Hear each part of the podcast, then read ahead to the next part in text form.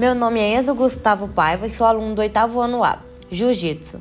Há três vertentes para a origem da arte suave, mas a mais difundida conta que o jiu-jitsu surgiu no Japão. Outra versão fala que surgiu na Índia, onde era praticado pelos monges budistas, sendo levado para a China e depois para o Japão, acompanhando a expansão do budismo.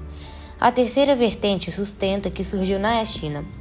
Já em relação à origem do jiu-jitsu no Brasil, Nesse caso, não existe motivos para desacordos, sendo que essa arte marcial foi trazida ao país no ano de 1915 pelos japoneses. Esai Maeda Koma, ou também conhecido como Konde Koma. Na prática do jiu-jitsu, se usa sempre a força e o peso do adversário contra ele, onde é permitido até mesmo que o adversário seja lançado em queda. Assim, são usados golpes traumáticos e de defesa pessoal, Existem vários movimentos que podem ser usados na luta do jiu-jitsu. Os mais conhecidos são passagem de guarda, joelho na barriga, pegada de costas, queda, raspagem e montada.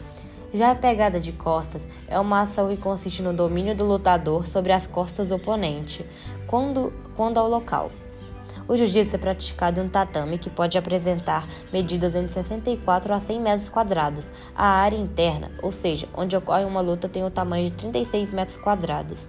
O jiu-jitsu, além de ser uma excelente arte para defesa pessoal, tem outros benefícios. Uma hora de aula pode gastar 750 a 1.500 calorias, dependendo do seu desempenho.